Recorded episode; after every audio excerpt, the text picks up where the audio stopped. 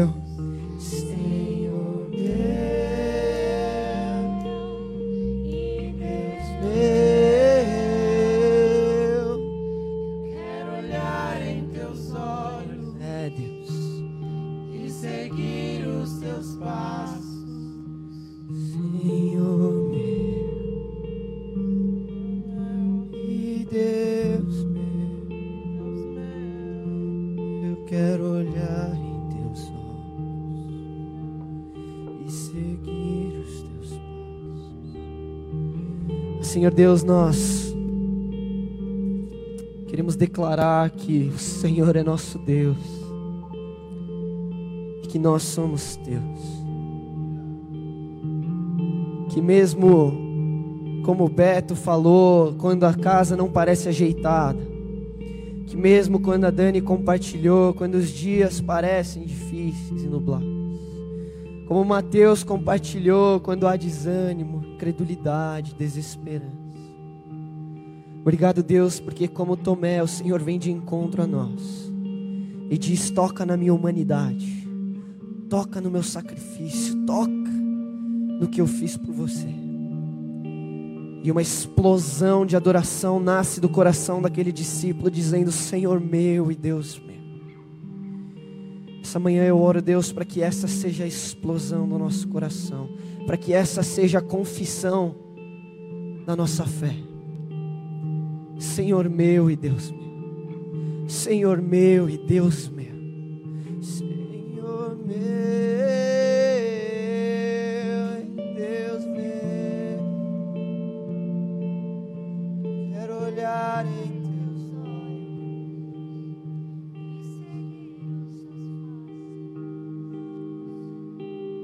nome de Jesus.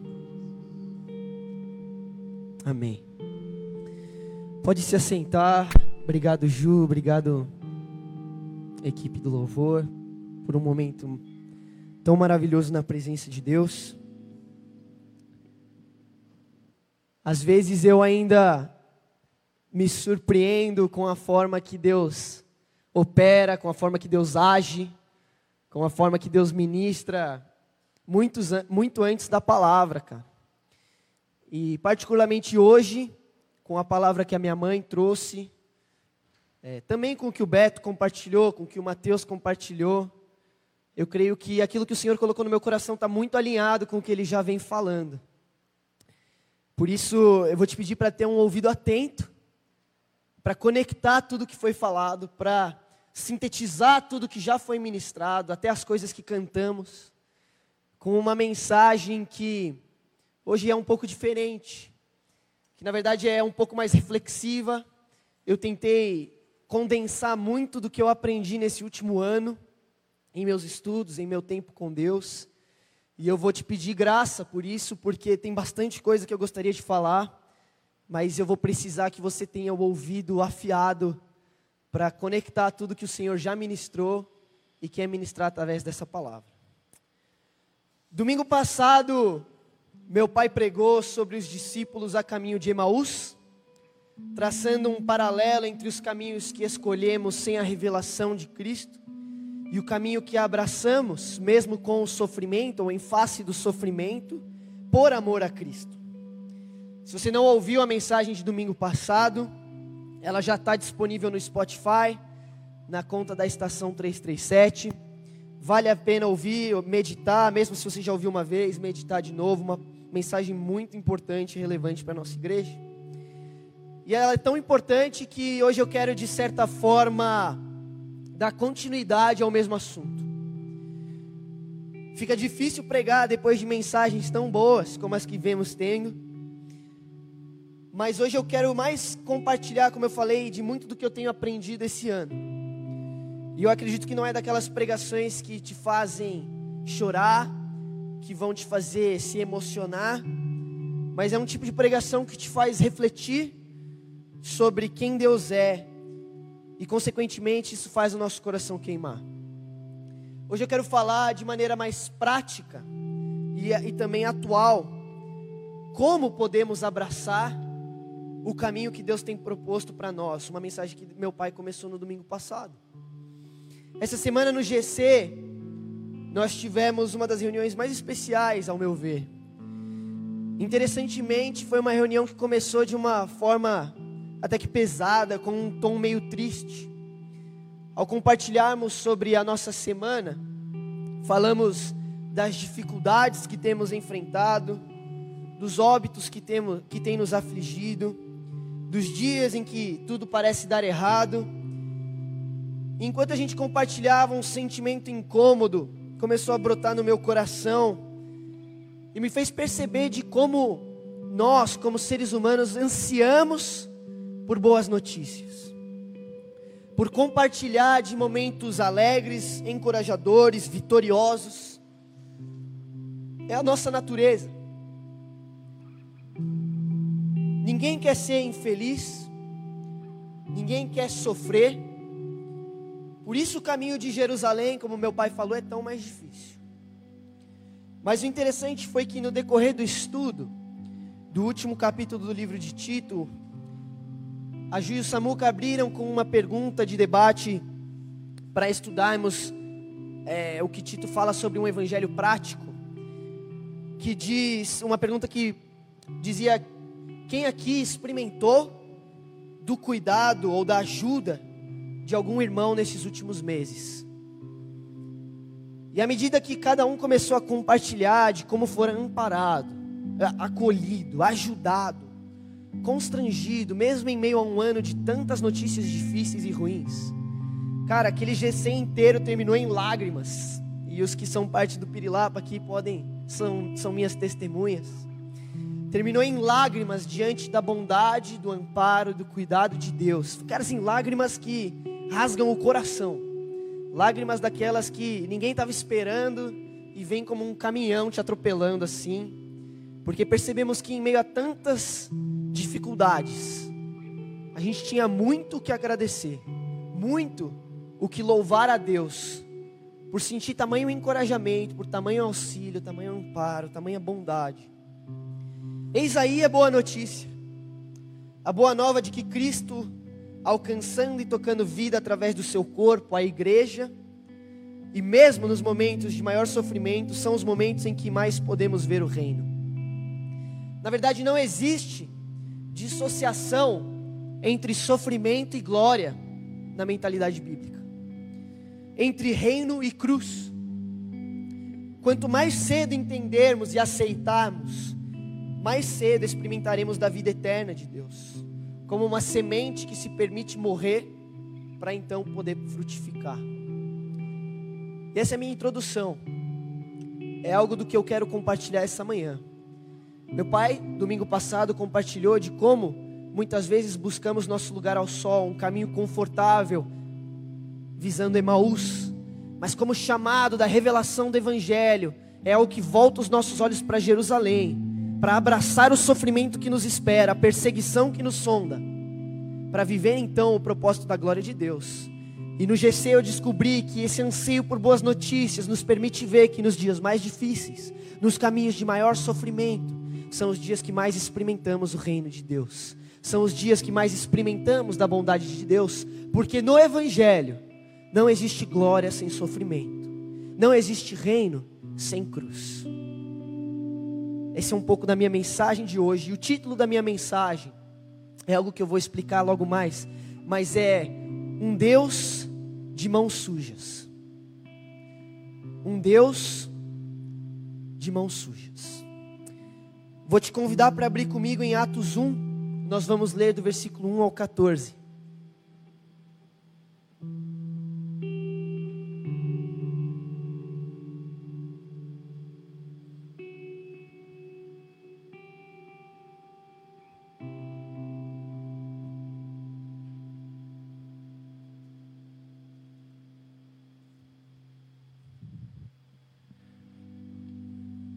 Amém?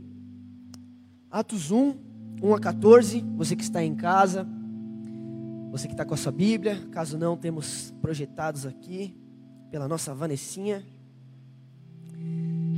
A palavra de Deus diz assim: Em meu primeiro livro, relatei a você, Teófilo, tudo que Jesus começou a fazer e a ensinar até o dia que foi levado para o céu, depois de dar a seus apóstolos escolhidos mais instruções por meio do Espírito Santo. Durante os 40 dias após sua paixão, seu sofrimento e morte, Jesus apareceu aos apóstolos diversas vezes. Ele lhes apresentou muitas provas claras de que estava vivo e lhes falou do reino de Deus. Certa ocasião, enquanto comia com eles, deu-lhes a seguinte ordem: Não saiam de Jerusalém até o Pai enviar a promessa, conforme eu lhes disse antes. João batizou com água, mas dentro de poucos dias vocês serão batizados com o Espírito Santo. Então os que estavam com Jesus lhes perguntaram: Senhor, será este o momento em que restaurará o reino a Israel? Ele respondeu: O Pai já determinou o tempo e a ocasião para que isso aconteça, e não cabe a vocês saber. Vocês receberão poder quando o Espírito Santo descer sobre vocês e serão minhas testemunhas em toda parte, em Jerusalém, em toda a Judéia, em Samaria e nos lugares mais distantes da terra. Depois de ter dito isso, foi elevado numa nuvem e os discípulos não conseguiram mais vê-lo. Continuaram a olhar atentamente para o céu, até que dois homens vestidos de branco apareceram de repente no meio deles e disseram: Homens da Galileia, por que estão aí parados olhando para o céu? Esse Jesus que foi elevado do meio de vocês ao céu, voltará do mesmo modo como viram subir. Então voltaram do Monte das Oliveiras para Jerusalém, cerca de um quilômetro de distância. Quando chegaram, subiram à sala do andar superior da casa onde estavam hospedados. Estavam ali Pedro, João, Tiago, André, Felipe, Tomé, Bartolomeu, Mateus, Tiago, filho de Alfeu, Simão Zelote e Judas, filho de Tiago. Todos eles se reuniam em oração com um só propósito, acompanhados de algumas mulheres e também de Maria, mãe de Jesus e os irmãos dele. Vou te pedir para baixar a cabeça mais uma vez. Senhor Deus, nessa manhã em que o Senhor já ministrou tanto em nossos corações, eu peço, Deus, desvenda os nossos olhos, abre o nosso entendimento. Deus, remove os corações com solo rochoso, árido e espinhoso, para que seja uma terra fértil a tua palavra essa manhã. Deus, que não sejam as minhas palavras, que não seja o discurso humano, que não seja, Deus, nada da nossa própria força que penetre o coração dos teus filhos, mas que seja o poder do teu espírito trazendo vida à tua palavra e novo entendimento do teu reino, da tua obra, da, do teu evangelho, Senhor. Eu te peço em nome de Jesus. Amém. Amém. Homens da Galileia, por que estão aí parados olhando para o céu?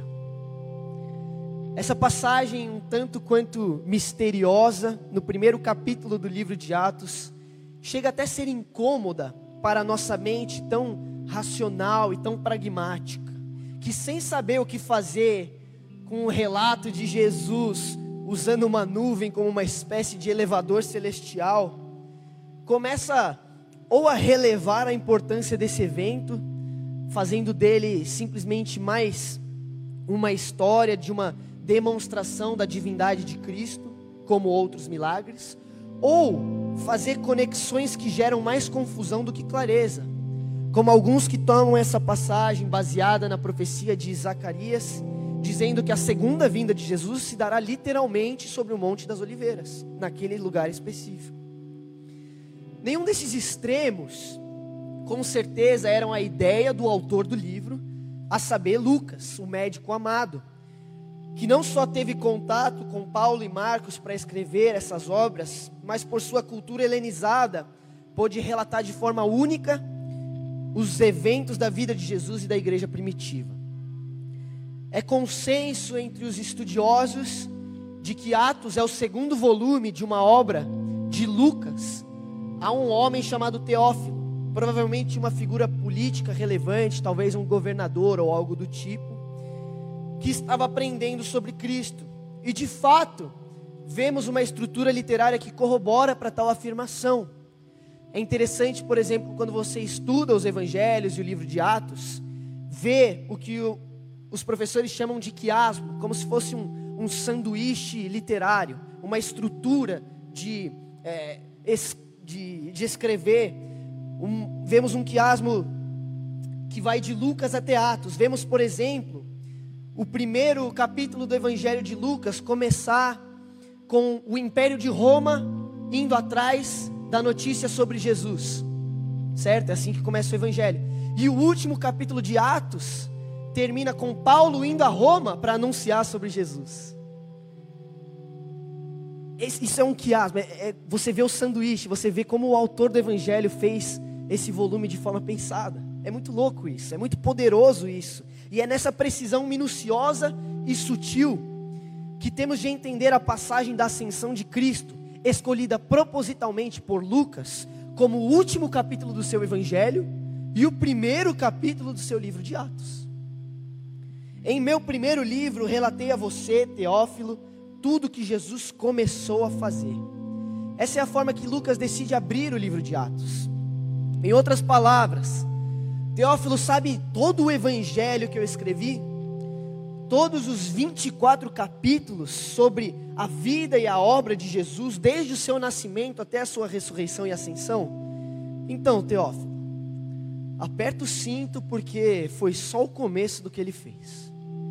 Eu vou te contar agora como ele continua fazendo através do seu povo, a eclésia, o seu corpo por meio do seu Espírito. E é por isso que o relato de Pentecostes vem logo em seguida.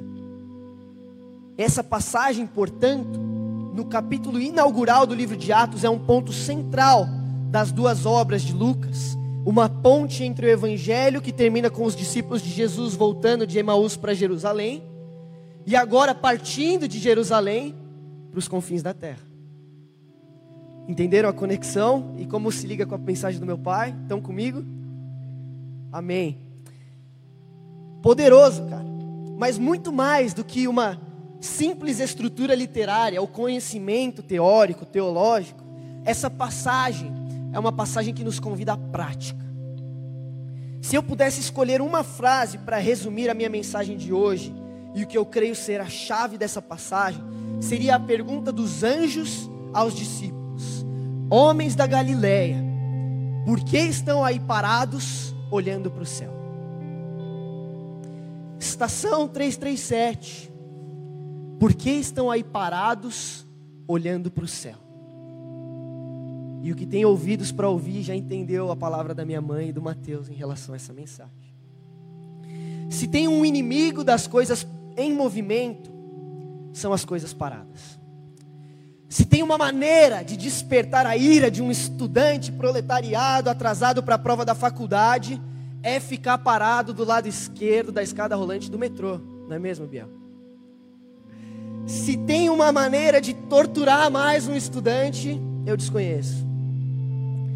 Se existe uma maneira de despertar a ira no trânsito ou na rua, é alguém a dois por hora na sua frente quando você está com pressa. Talvez vocês É, não existe maior inimigo das coisas em movimento que as coisas paradas. E talvez vocês vejam agora a minha família me julgando com os olhos apertados. Porque normalmente em casa eu sou o mais devagar para fazer as coisas. E quando eles estão com pressa para sair, eu sou normalmente o último a fechar a porta. Mas isso eu chamo de calma e paciência. Podem chamar de lerdeza? Podem. Mas eu prefiro ver como paciência, uma virtude, calmaria. O ponto é que se algo que faz parte de um sistema para, todo o sistema para. Homens da Galileia, por que estão aí parados, olhando para o céu? E cara, lembra de tudo que aconteceu. Lucas encerra o evangelho falando sobre a ressurreição de Cristo. Abre o, o livro de Atos falando que ele passa 40 dias com os discípulos ensinando, como ele ensinou os discípulos de Emaús. E agora ele sobe aos céus, cara. E aí eu imagino Jesus chegando no céu, pá, carruagem de fogo, esperando, o trono brilhando, um tapete vermelho, roxo e azul, lá do tabernáculo, estendido pelas nuvens. Mano, anjos cantando, celebração, pá, solo de trombeta. E aí Jesus chega para o Pai, dá aquele abraço de um bilhão de estrelas, aquele abraço eterno e fala: Ô oh, velho, saudades. Saudades, pô, a terra é mó barato, mano. É, mas você tá ligado, né? É, você sabe. E aí rolou, começou, derramou o Espírito, já o Espírito Santo desceu, tal. E aí o pai responde: ah, É, filho, você sabe, né? Humanidade tal. Pessoal aí, né, gosta de É.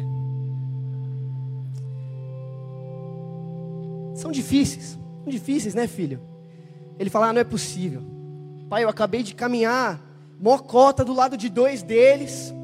Mano, expliquei desde Moisés, os profetas, as paz, tudo. Mano, falei tudo, tintim por tintim, não é possível.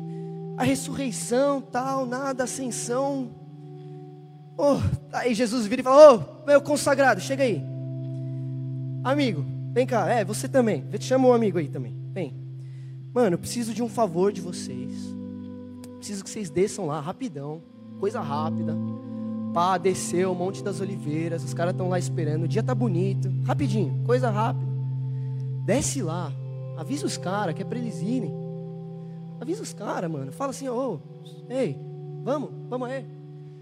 Valeu, Gabi. Vou ficar te devendo essa. Brincadeiras e viagens da minha imaginação à parte. É literalmente o que acontece, segundo o relato de Lucas. Dois homens vestidos de branco apareceram de repente no meio deles e disseram: Homens da Galileia, por que estão aí parados, olhando para o céu? Esse Jesus que foi elevado do meio de vocês ao céu, voltará do mesmo modo como viram subir. E essa linguagem de dois homens vestidos de branco é uma descrição lucana de anjos, que inclusive aparecem para as mulheres no sepulcro de Jesus, dizendo: porque buscam entre os mortos aquele que vive.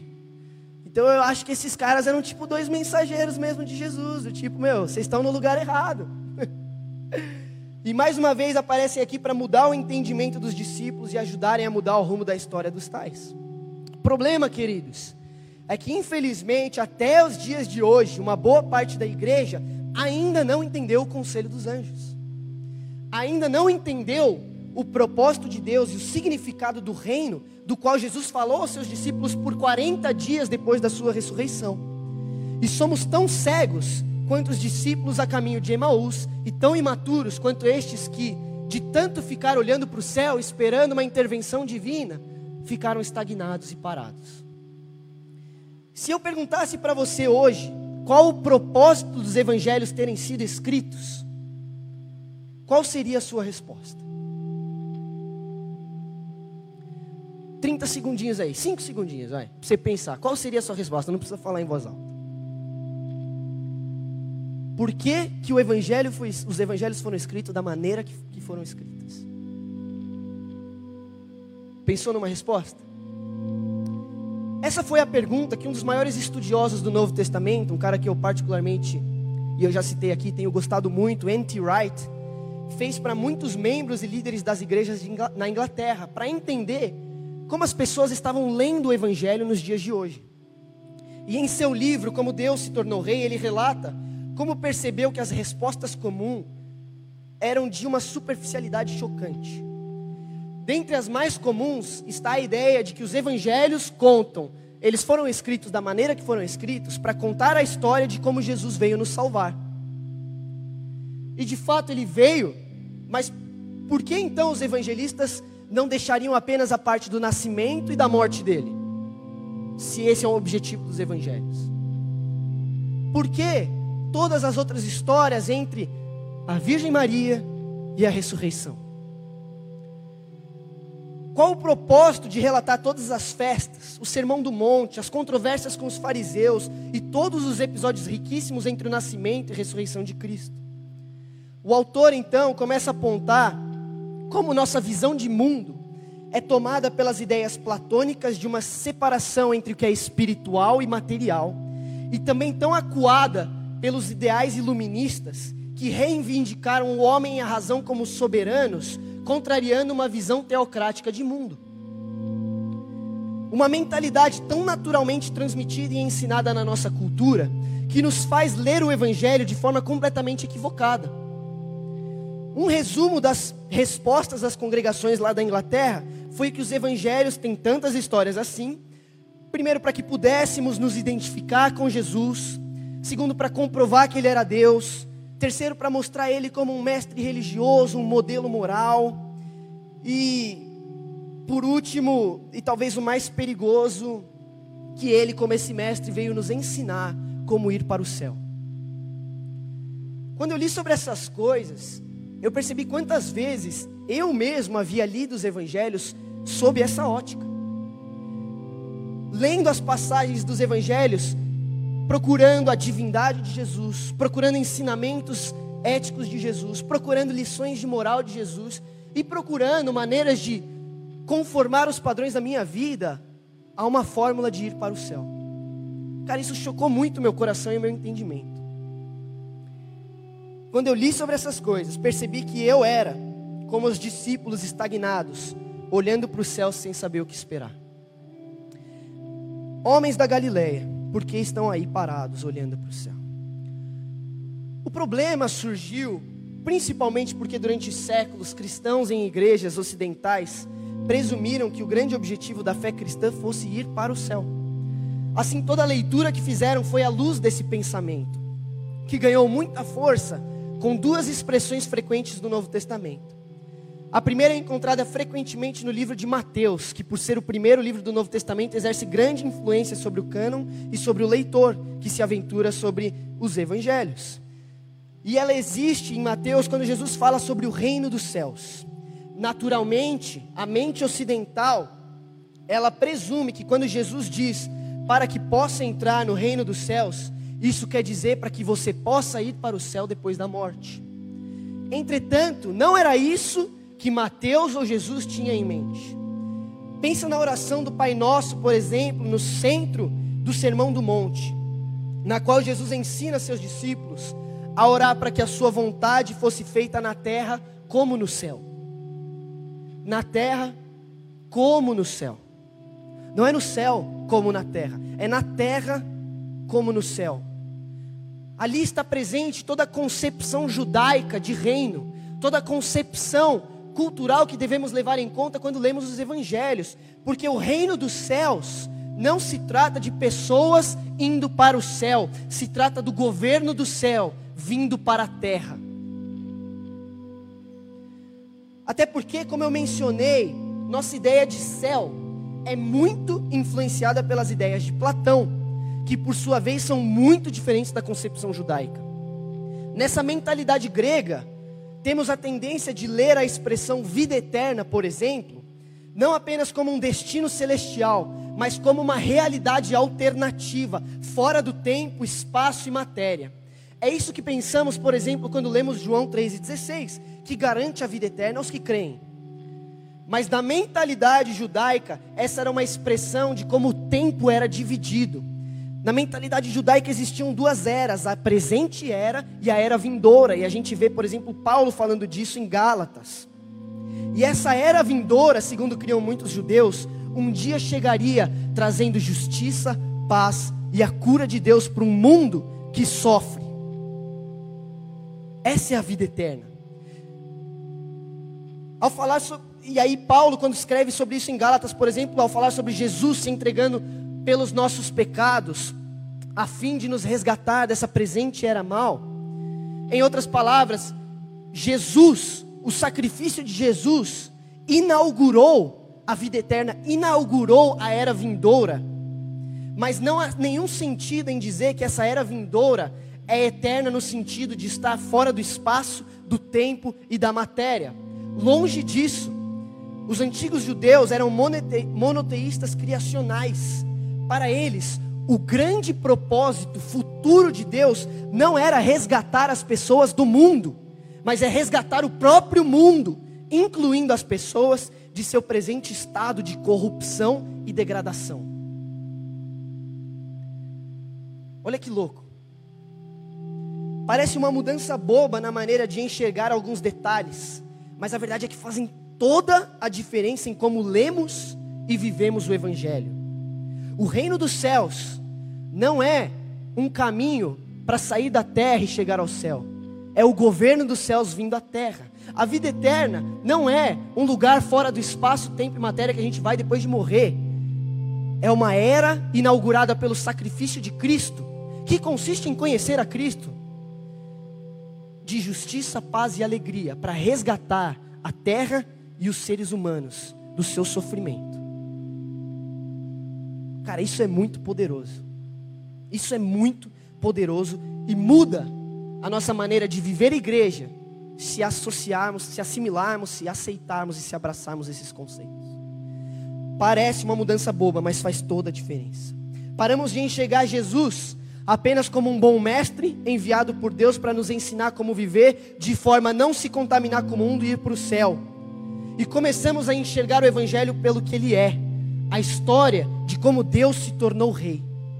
E é aqui que o Evangelho constrange, porque o rei se fez homem, e como homem, olhou a humanidade nos olhos dos perdidos e sujou as mãos ao abraçar os excluídos e cuidar dos feridos. Por onde Jesus passou, ele foi a expressão do governo de Deus, a manifestação de paz, justiça e alegria, cura nas ruas de Jerusalém. Isso foi algo que o Senhor ministrou ao meu coração esse ano inteiro. Pode até soar estranho, mas algo que o Senhor me ensinou vez após vez esse ano foi que Jesus é o Deus de mãos sujas. Os que me conhecem de perto sabem que eu tenho uma personalidade mais reclusa, mais introvertida. O Mateus brinca que antes do mundo entrar de quarentena, eu já tinha a minha própria quarentena, fechado ali no meu quarto, trabalhando de home office, saindo apenas para socializar de vez em quando. E tem histórias de fotos de quando eu fui para a praia ainda criança, das primeiras vezes, e meu pai me segurava pelos braços enquanto eu chorava para não encostar o pé na areia, porque eu tinha aflição e tinha nojo. Eu sempre, nunca, na verdade, eu nunca me dei muito bem com texturas estranhas. Talvez por isso a minha aflição a peixes. Nunca me dei muito bem com lugares é, sujos, né? Assim, cara, sempre tive esse essa personalidade, cara, que foi algo que Deus começou a quebrar muito no meu coração e é óbvio que é um processo que vai durar a vida inteira.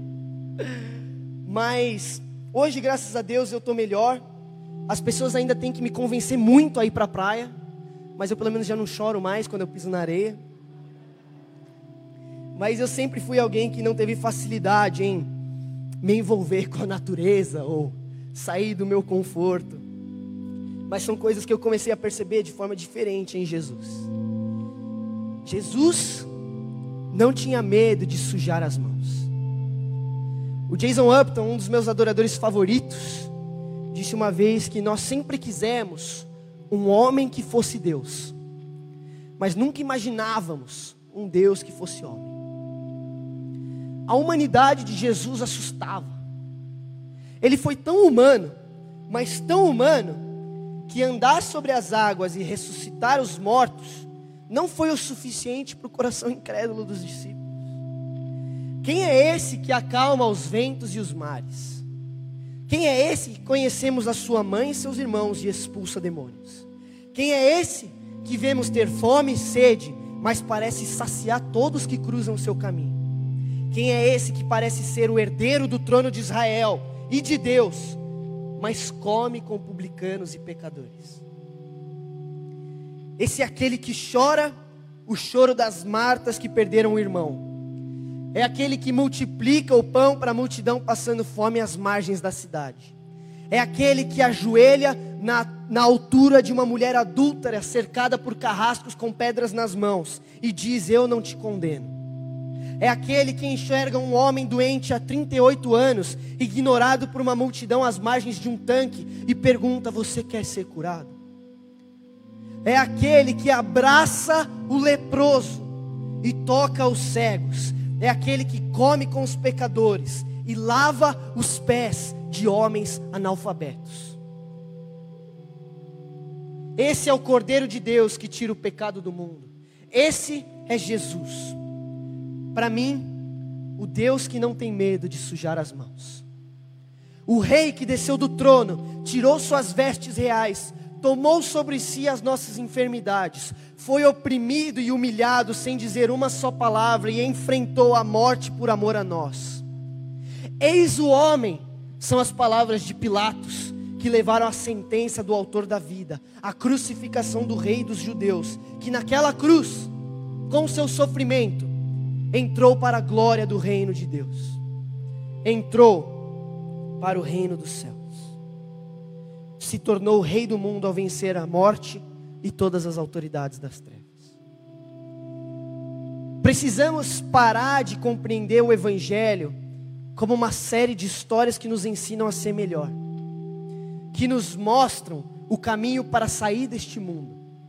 Precisamos parar de olhar para o céu como os galileus e entender que o reino de Deus foi inaugurado pela vitória de Cristo. Que toda vez que sujarmos nossas mãos para abraçar os excluídos, chorar com os entristecidos e amar os inimigos, estamos declarando que Jesus venceu e que Jesus é Rei. Em nossa mentalidade moldada pelos padrões e culturas desse mundo, a ascensão de Cristo se tornou uma forma elegante talvez até mesmo extravagante, de dizer que ele entrou numa posição esplêndida e muito gloriosa. Talvez pelo nosso constrangimento de um sentido literalista, ou pela nossa concepção equivocada de céu, como eu já falei. Como resultado, entendemos a ascensão em termos vagos de glória sobrenatural, em vez de entendê-la nos termos precisos da autoridade de Jesus sobre o mundo. A ascensão para muitas pessoas sugere a ausência de Jesus, não a sua presença e soberania universal. Mas a ideia de ascender aos céus evoca na cultura judaica a passagem de Daniel 7, na qual um semelhante a um filho do homem vai de encontro ao ancião de dias sobre as nuvens, assentar-se à sua direita para reinar sobre a terra. Esse é o significado da ascensão de Cristo. Não é a ausência de Jesus do mundo, é a soberania do Cordeiro de Deus sobre toda a terra, que inaugura um reino que existe não para nos tirar do nosso sofrimento e dessa terra, para ir para o céu, mas para trazermos, através do sofrimento, a cura dos céus para o sofrimento da terra. Percebe? A mudança da mentalidade dos discípulos de Emaús agora para Jerusalém. É assim que trazemos o reino dos céus na terra como no céu, fazendo dos nossos locais de sofrimento locais de cura e soberania, da alegria, paz, justiça de Deus. É interessante notar que sobre o mesmo monte sobre o qual Jesus sofreu angustiado, a ponto de chorar sangue. Chorar sangue não, suar sangue. E chorar com toda a angústia da alma. Ali foi o mesmo lugar que ele ascendeu aos céus para ir de encontro ao Pai sobre as nuvens. E todo domínio, toda nação, toda tribo, todo homem, mulher, criança, pobre e rico, humilhado e excluído, há de confessar que Jesus é o Senhor, que é o Rei dos Reis e Senhor dos Senhores. E Ele reina como na visão de Apocalipse, não como um leão, mas como um cordeiro, manchado e salpicado de sangue. Olha como é poderoso isso. Homens da Galileia, por que estão parados aí olhando para o céu? O mesmo Jesus que vocês viram subir, ele vai voltar. O mesmo Jesus que sofreu para trazer o reino ao mundo, convida vocês agora para serem as mãos e os pés dele, abraçando o sofrimento dos que choram, dos que perderam, dos que foram maltratados, dos que foram condenados, dos que foram excluídos, dos que foram rejeitados, para anunciar que Jesus Cristo é o Senhor. E o reino dele é um reino de justiça, paz e cura. Meu convite para nós, hoje, como igreja, é deixarmos de lado essa visão cultural que nos faz olhar para os evangelhos como os discípulos olhando para o céu. Que sejamos tomados do Espírito, do caráter de Cristo, o Cordeiro de Deus que se fez homem, para olhar o mundo ao nosso redor e sujar as mãos ao lutar por nossos irmãos e irmãs. Porque os momentos de maior dificuldade, como eu testemunhei no GC, são os momentos de maior oportunidade para o reino de, de Deus ser anunciado. No cenáculo, Jesus comissionou seus seguidores, cheio de lágrimas, temores e dúvidas, a fazerem o mesmo que ele. E foi exatamente o que fizeram. Vocês sabiam, por exemplo, que desde o início, na igreja primitiva, vemos, por exemplo, nas cartas de Paulo, façamos o bem a todos, principalmente os da família da fé. O mundo exterior à igreja primitiva não conseguia acreditar. Mas os primeiros cristãos, eles foram confrontados com pestilências, com epidemias, com pandemias. Nós não estamos vivendo a primeira. Eles foram confrontados. E aí eles envolviam-se e ajudavam as pessoas, às vezes salvando vidas, outras vezes enfrentando eles mesmos a morte. E a sua forte fé nas promessas de Deus quanto à vida além daquela terra tornava-os destemidos, levando-os a se manterem alegres em face da morte e continuarem ao auxílio de enfermos cujas próprias famílias e comunidades os haviam abandonado por medo do contágio. Isso foi exposto num livro famoso chamado The Rise of Christianity de Rodney Stark. E o autor argumenta que a maneira como os cristãos se comportaram em meio às grandes pragas dos primeiros séculos foi um fator significativo na expansão da fé. Eles coletaram evidências relacionadas às pragas ocorridas na, na década posterior a 170 depois de Cristo, que mataram, por exemplo, o imperador Marco Aurélio, e durante a década de 250, e aí falaram que poderia ter sido a varíola, outro sarampo mas ambas letais quando atacaram as populações. E o imperador Juliano, que tentou desconverter o Império Romano no fim do século IV depois de Cristo, reclamou que os cristãos eram melhores em cuidar dos doentes e dos pobres, muito mais do que a população não cristã em geral. E não só isso, a partir dali os cristãos começaram a tomar o favor da população porque olhavam para o necessitado, porque curavam o enfermo, porque anunciavam, não com palavras e teologia, quem era Jesus, mas com mãos sujas e corações dispostos e abertos, que o reino do Cordeiro havia sido inaugurado, que existe espaço no sofrimento para desfrutar da glória, da justiça, da paz e da alegria. Os primeiros cristãos foram para o mundo o que Jesus foi para as ruas de Israel. E é isso que nós, como igreja, devemos aprender. Homens da Galileia, por que estão parados olhando para o céu? Cara, a gente precisa parar com essa ideia de ficar lendo os evangelhos, vivendo o cristianismo como uma, um conjunto de regras e ensinamentos para nos levar ao céu. Nós precisamos olhar para a terra, trazendo o governo dos céus, com mãos sujas e corações dispostos a amar os que sofrem, os que choram, os que foram excluídos, os que foram completamente condenados por este mundo. É assim que a igreja traz o reino dos céus à terra. É assim que, em meio a uma pandemia, por exemplo, nós fazemos testemunhos brotar do reino do Cordeiro de Deus. Eu gosto de uma música do Zahais chamada Semente, que diz: Na mãe que se levanta às quatro da manhã para alimentar o seu bebê, no ato de escolher fazer o certo, mesmo quando ninguém vê. No fiel que oferta com o estômago vazio. No perdão concedido antes do ofensor pedir. No pai que cumpre suas promessas feitas para os filhos antes de partir. No ser humano que abre mão do lucro e pensa no outro ao invés de si. No momento que o filho se arrepende e volta ao lar.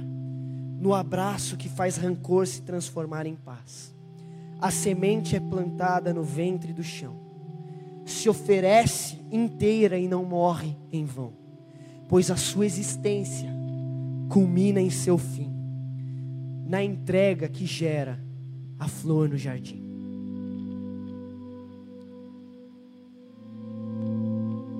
Se vamos transformar essa terra no reino dos céus, e entende-se reino dos céus também como jardim do Éden, para plantar um jardim, nós vamos ter que sujar as mãos. Nós vamos ter que enfrentar espinhos. Mas não florescerão sementes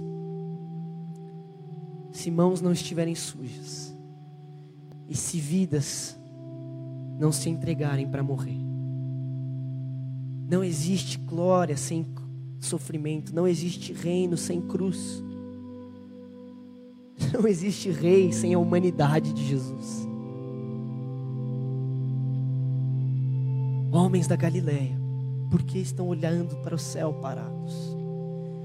Porque estão parados. Quando abundar o pecado, vai superabundar a graça. Quando os dias parecerem sombrios, a graça vai permear do solo, florescendo como a flor no jardim. Agora vão, vão, vão, porque da mesma maneira que ele subiu para ser entronizado e está reinando até todos os seus inimigos serem colocados debaixo dos seus pés, assim também ele voltará para declarar de uma vez por todas que a terra e tudo que nela há pertence a ele e a glória se encherá do conhecimento de Deus.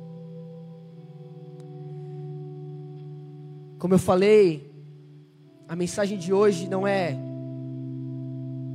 um discurso que visa comoção, é um discurso que atinge a mente, que transforma a nossa maneira de enxergar os evangelhos, de ler sobre a vida de Jesus e de entender o reino dos céus. E a minha oração essa manhã é para que você tenha sido tomado por um desejo de reler os evangelhos, um desejo de olhar para as atitudes de Cristo de uma forma diferente, um desejo de viver o reino dos céus de uma forma diferente e de enxergar os dias nublados, os dias difíceis, as épocas de pandemia e sofrimento como uma oportunidade de anunciar que o Cordeiro de Deus reina e criar um jardim com mãos sujas e coração disponível traz o governo dos céus e de si Deus homem para a terra. Amém? Que Deus nos abençoe como igreja. Que Deus nos desperte e nos use cada vez mais para viver e transmitir o reino dos céus na terra. Em nome de Jesus.